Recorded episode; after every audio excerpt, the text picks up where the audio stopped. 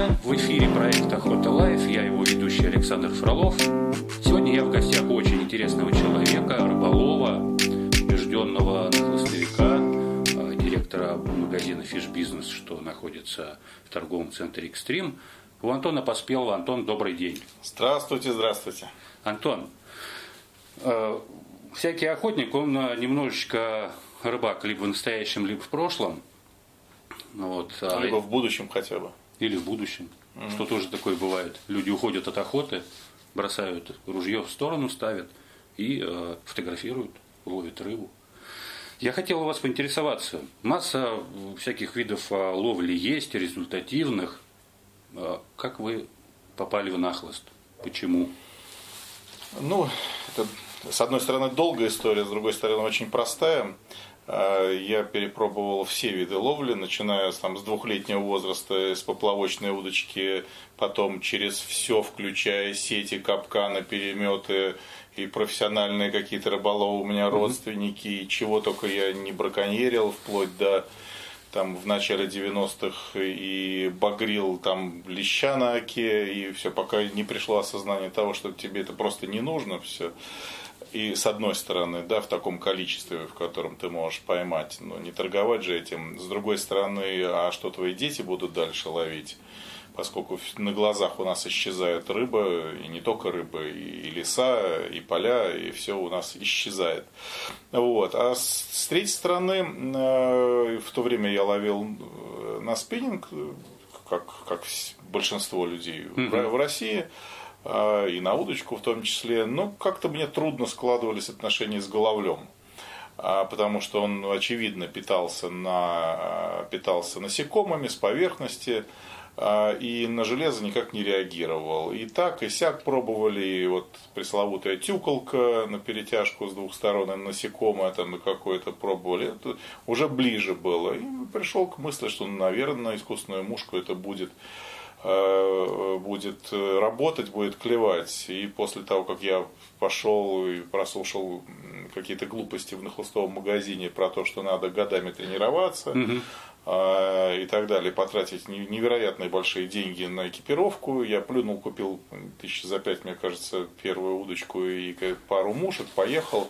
Ну и вот э, после первой же рыбалки у меня снесло голову. Я понял, что это по ощущениям несопоставимо ни с какой другой рыбалкой. И, и вошел э, с, од, с одной стороны в, в это увлечение, а с другой стороны в этот бизнес. Ну, это я всегда так сочетаю приятно с полезным. Mm-hmm. То есть просто был некий пробел в перечне э, трофеев и умений там, поймать определенную рыбу, вылилось в то, что вы теперь да. а ловите только нахлыстом?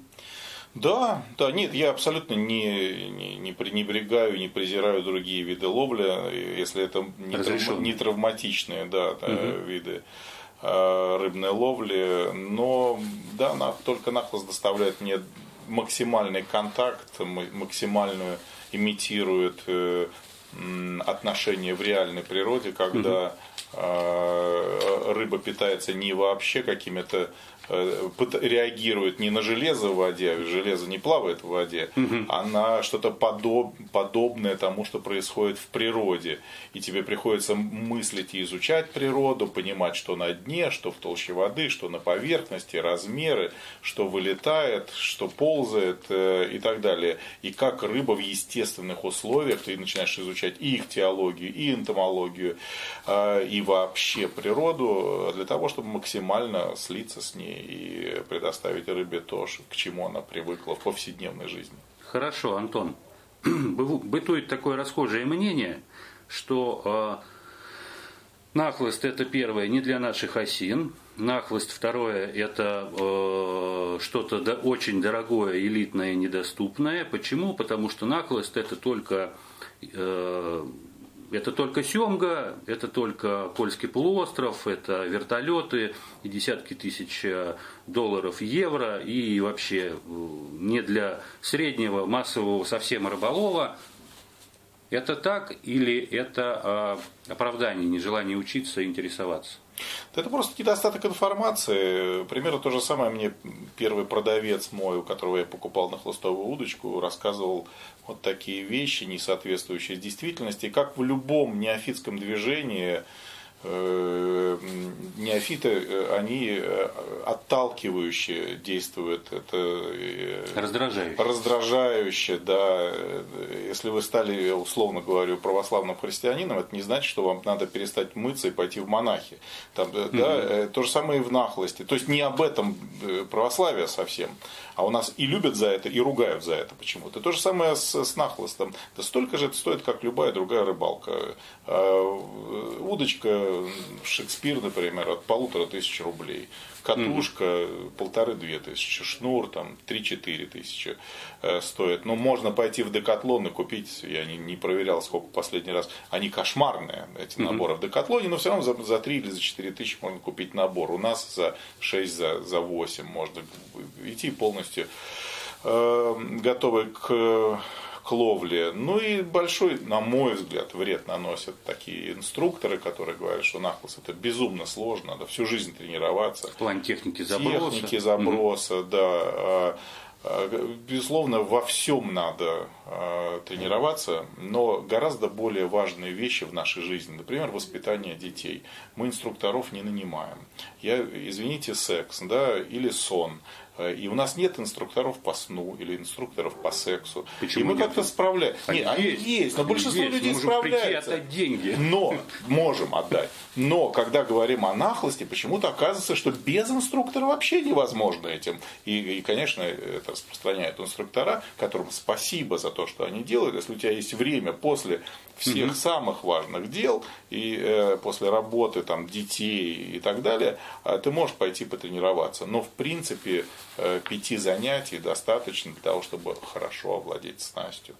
Если ты хочешь выступать на чемпионате мира по нахлыстовому кастингу, возможно, надо всю жизнь тренироваться. Ну, это уже спорт больших достижений, твои да. личные амбиции, да. поэтому То есть это так же дешево, как и любая другая рыбалка. Ну, а то, что касается, что ловить, у нас огром... ну, ловить, во-первых, все, да, а, от э, окуня, леща, плотвы, красноперки, головля, что в изобилии у нас э, водится. Это миф о том, что нахлост это семга. Дело в том, что угу. многие лагеря они запрещают ловить другими видами э, рыбалки. Э, просто потому, что нахлостом это чуть сложнее сделать. Да, и есть определенная культура в нахлости в плане отпускания рыбы, бережного отношения и так далее. И поэтому почему-то как бы от обратного решили, что нахлост для семги только нет. Э, в Европе семги в Центральной и Южной Европе семги вообще нет. И ловят и форель, и щуку, хариуса. Хариус у нас в 150 километрах от Москвы в изобилии водится. Пожалуйста, езжайте, ловите. Он краснокнижный угу. и не очень, э, ну, как минимум, отпускайте его. Вот. Но ловить можно все. Хорошо, Антон, тогда вот такой небольшой итог именно вот по э, этому вопросу потому что э, нахлост это дорого. Очень вообще примерно, да, вот если я хочу завтра э, начать э, ловить нахлостом, какой мне надо бюджет заложить в этот нахлостовый набор, какой-то минимальный набор мук, жуков и там ведерсы с ботинками. Ну, я по себе могу судить. Значит, по, по нижней, по нижней планочке. Как да. я, э, я самые элементарные угу. сухие мушки приобрел и самые простые удочки, но сейчас немножко все подороже стало. Но в 15 тысяч это легко можно уложиться. Угу. Удочки, э, катушка, мухи, вот все-все-все. Если это не касается забродной одежды. Угу. Все-таки за забродная одежда чуть-чуть все это подороже будет, но во-первых, э, совершенно не обязательно начинать э, в дорогих забродников, э, Патагонии или Симс за 80 тысяч. Можно это делать и с берега, можно это делать в резиновых сапогах, там летом можно просто босиком, ну или в каких-то кедах угу. ловить, как и многие очень такие, ну, у кого нет денег, этим пользуются, или с лодки, например, с плотиком. Угу. Вот. А забродный комплект будет стоить бюджетный все-таки 1030 уже ботинки, вейдерсы. Угу. Вот. Это, конечно, подороже. Угу. Хорошо. Ну, в общем-то, получается так, что э, это не покупка там э, лодки с японским мотором, чтобы попробовать для себя что-то 50 новое. тысяч – это вся экипировка, угу. вся одежда, которая необходима а, как в любом другом хобби. Я думаю, что даже настольный теннис, когда ты спросишь, сколько э, это стоит, когда кеды и ракетку, и, а еще угу. и стол тебе, ну, это точно дороже, чем. То есть настольный теннис он дороже получается. В общем, никакой большой разницы с тем же там спиннингом, никакой тут элитности снастей, нет. да, это как бы это, это все пред, предрассудки. Хорошо. Антон, тогда у меня такой вопрос. А, мы коснулись а, там, Нахлост это не только семга, если Европа, то это хариус и форель. Где-то у нас в каких-то там э, ближайших областях тоже этот хариус вводится.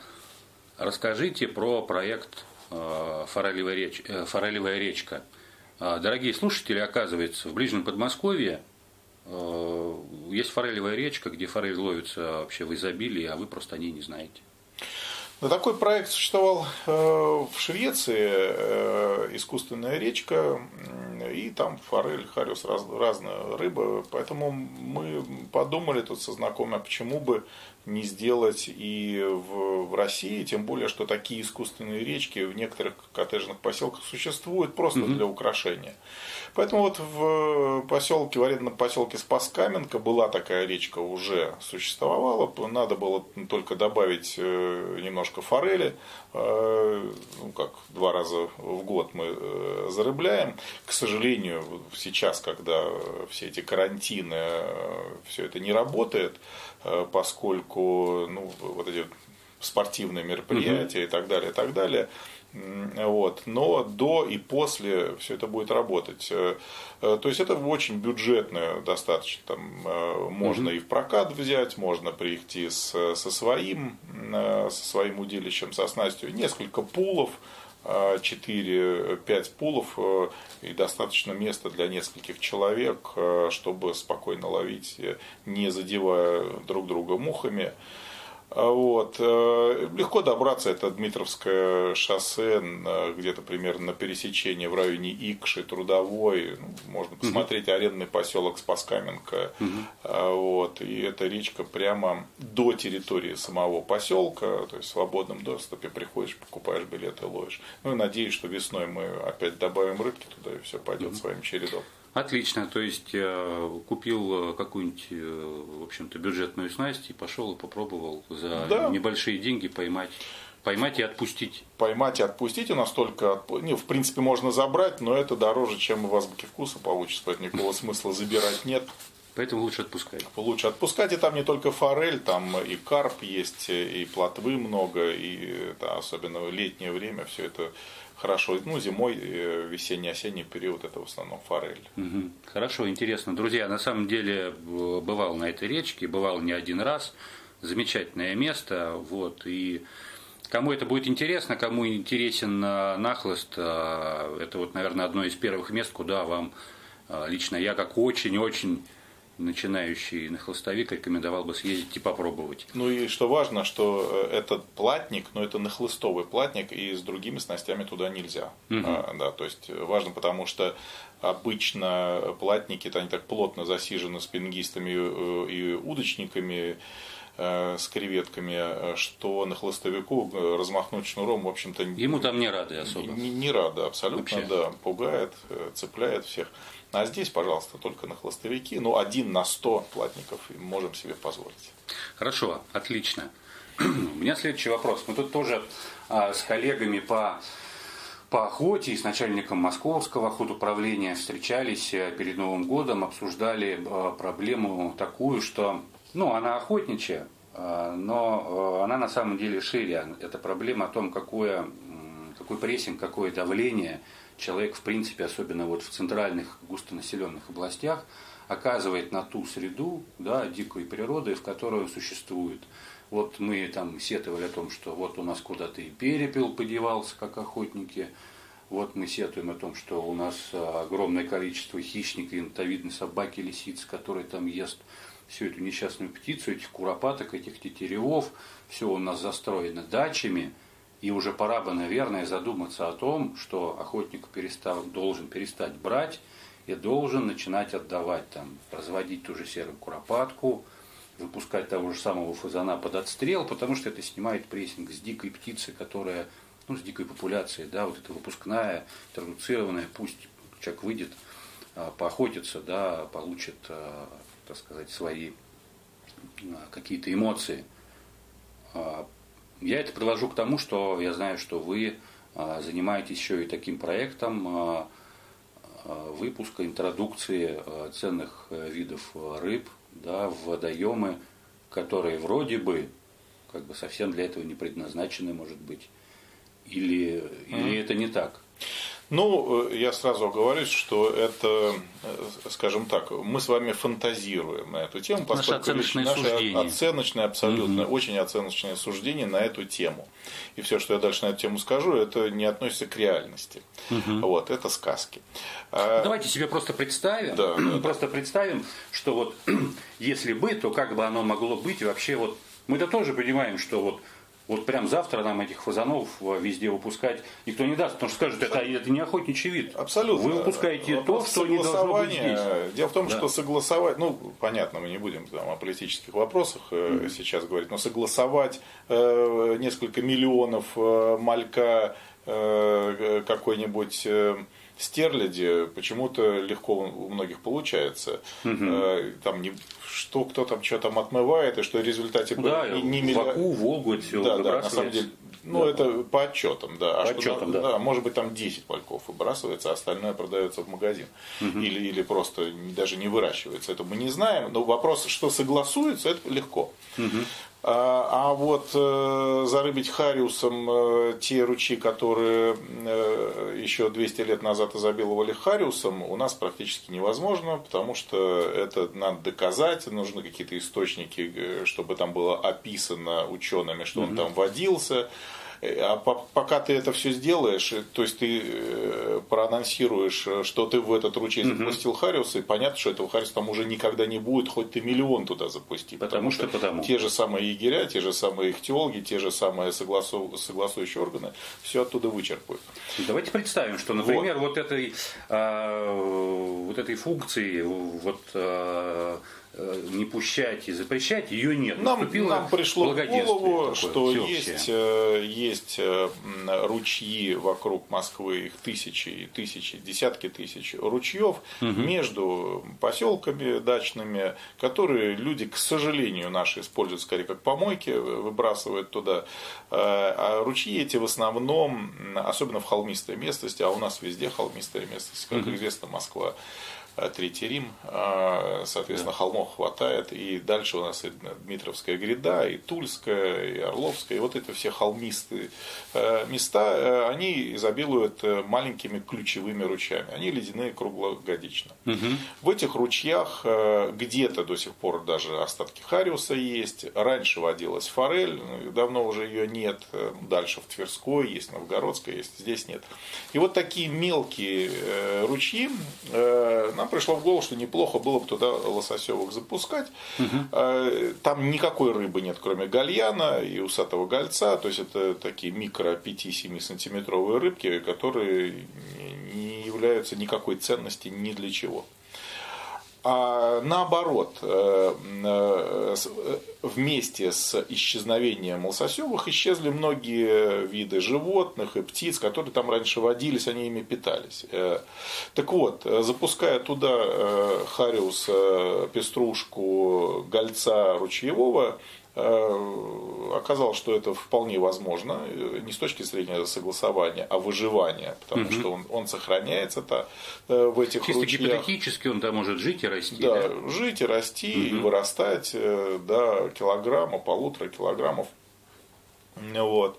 А, да, это возможно работает, и опять же, это работает потому, что появляется хозяин ручья небольшой реки. Понятно, бесполезно выпускать в Аку, браконьеры и прочее, прочее, рыболовы-любители. А в такой ручей никто не пойдет рыбу ловить. Поэтому, выпустив туда э, свое маленькое стадо, через 2-3 года ты можешь ходить и ловить там килограммовых форелек, э, хариусов э, полукилограммовых в ближайшие уже годы. И нам показалось, что это может работать, и по слухам это даже где-то работает. Угу. Хорошо, Антон, такой вопрос. Как вы к платной рыбалке относитесь? Ой, бесконечная эта тема. Я понимаю. Да, да. И, я, меня кто-то уже называл врагом всех рыболовов России. Я отношусь ну, не к платной рыбалке, то есть не, не, не к рыбалке на платниках, а я за то, чтобы вся рыбалка в России была платной. Да, да, я уточню. Я не имел в виду именно вот эти вот а, пруды, а, вот это вот все. Да, есть платники, да, туда что-то там выпускают, люди сидят там на что-то там ловят и так далее. Именно платная рыбалка на естественных водоемах, я вот задаю, да, именно этот вопрос. Ну, да. Касательно естественных водоемов. Я вообще э, Рек, озер. скептически к бесплатному чему бы то ни было не бывает ни бесплатной медицины, ни образования. Это очень хорошо, но этого не бывает. Значит, кто-то просто платит за это да, либо с налогов, либо меценаты. Соответственно, и здесь э, никакой э, ресурс природный не может быть бесплатным. Да? Мы не можем бесплатно нефть качать, мы не можем бесплатно вырубать леса, мы не можем бесплатно собирать ничего. Даже грибы в цивилизованном мире – это платное мероприятие. Пусть немножко, но мы не должны выкашивать все э, возобновляемые природные ресурсы безнаказанно, бесплатно, без Э, безвозмездно. А, поэтому, да, мое мнение, что вся рыбалка должна быть э, абсолютно вся платная. Угу. Возможно, льготы какие-то монетизировать. Э, ну, если вы считаете, что кто-то считает, что пенсионеры в каком-то регионе имеют право ловить эту рыбу, ну, значит, вы оплатите им эти лицензии, государство оплачивает, они пользуются этими лицензиями. Но тогда эти лицензии можно контролировать, можно пойти и взять его, он может закрывать этой рыбой лицензии и, э, и так далее. если есть где-то какие-то народы Дальнего Севера, как в Норвегии, например, у них есть квоты, угу. да, э, возможно исключение, в любом законе возможно исключение, но, но я считаю, что э, базовое условие, это, конечно, рыбалка должна быть платная для всех без исключения. И э, если, э, ну, она может быть очень ничтожная оплата, как, например, в Латвии это стоит, по-моему, то ли 7, то ли 14 евро на 14 месяцев, э, на 4 месяца на сезон или на сколько-то. Ну, то есть она, она очень условная. Но если у тебя нет э, 300 рублей на рыбалку в день, ну, наверное, тебе типа, стоит поработать как-то куда-то, ну, а, а не просто сидеть и эту тараньку там э, ловить и солить мое мнение такое. А, хорошо. Ну, допустим, э, завтра все это произошло. А что поменяется? Ой, сразу вообще ничего в этом мире не меняется. Через пять лет. А, поменяется самое главное – денежный поток. А, да? Ну, например, э, Э, когда у нас э, как движение в начале 90-х э, было угу. хаотичное, беспорядочное, угу. десятки тысяч трупов на дорогах, стали постепенно вводить камеры, это огромные деньги, на эти деньги стали дополнительные камеры, движение осталось. Конечно, есть люди, которые важнее других, и на них камеры закрывают глаза, но это в нашей стране всегда было угу. и будет. Но основная масса людей еще раз, денежный поток на, предположим, Ака. На берегу, вот, э, опять же, в 90-х я ездил, давно уже не был, но каждые три метра э, какие-то незаконные построечки, люди, э, каждые три метра стоит кто-то. Если егерь знает о том, что он с каждого по 300 рублей соберет, то они будут счастливы там работать. А от егерей отбоя не будет. Мы все будем идти не в политике и не в налоговую инспекцию, как мечтать там, да, а в егеря. Потому что там есть деньги. Вот, соответственно, уменьшится количество людей, э, которые не захотят. Кто-то будет взятку вместо 300, 150 рублей. Это тоже денежный поток. И э, коррупция в нашей стране это государствообразующее явление. Угу. Поэтому э, и на эти деньги егеря тоже будут работать. А, вот. Но, но тем не менее, даже те, кто 150 взятку и э, захотят заплатить, их будет меньше, их будет не тысяча, а сто человек. Соответственно, количество рыбы вырастет просто из-за того, что там нет такого. Потому что у реки появится хозяин. Будет на берегу, конечно, хозяин. Вот я только что в Боснии брал интервью угу. у гида и спрашиваю, а как же, э, кто проверяет реку? Он говорит, никто, у нас каждый крестьянин проверяет, потому что они все живут с этого. Турист приехал, у этого он купил молока, у этого он живет, а, а, к этому пришел в ресторан, туда он пошел, купил продукты, они все следят, чтобы было много туристов, они голову оторвут, если кто-то из местных начнет на халяву эту рыбу ловить. То же самое здесь. А, так вот, в данном конкретном случае собственник реки, он кто? Это, это другая Компания тема. или лицо? Это, это сложный э, вопрос. Конечно же, у нас есть закон об РПУ, рыболовно-промысловых участках, участках с прошлого года, и можно брать РПУ в аренду на там, 50 лет. Угу. Другое дело, что в наших условиях это возможно только в очень удаленных местах, э, туда, где нет доступа местному населению.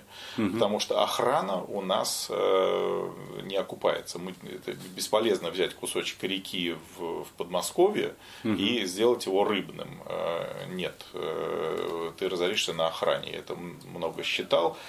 Да и то есть это может быть и государство владеет рекой, это может быть и э, частник, который владеет этим, этим участком, но вот опять же, как я сказал, в удаленных вертолетных таких угу. речках.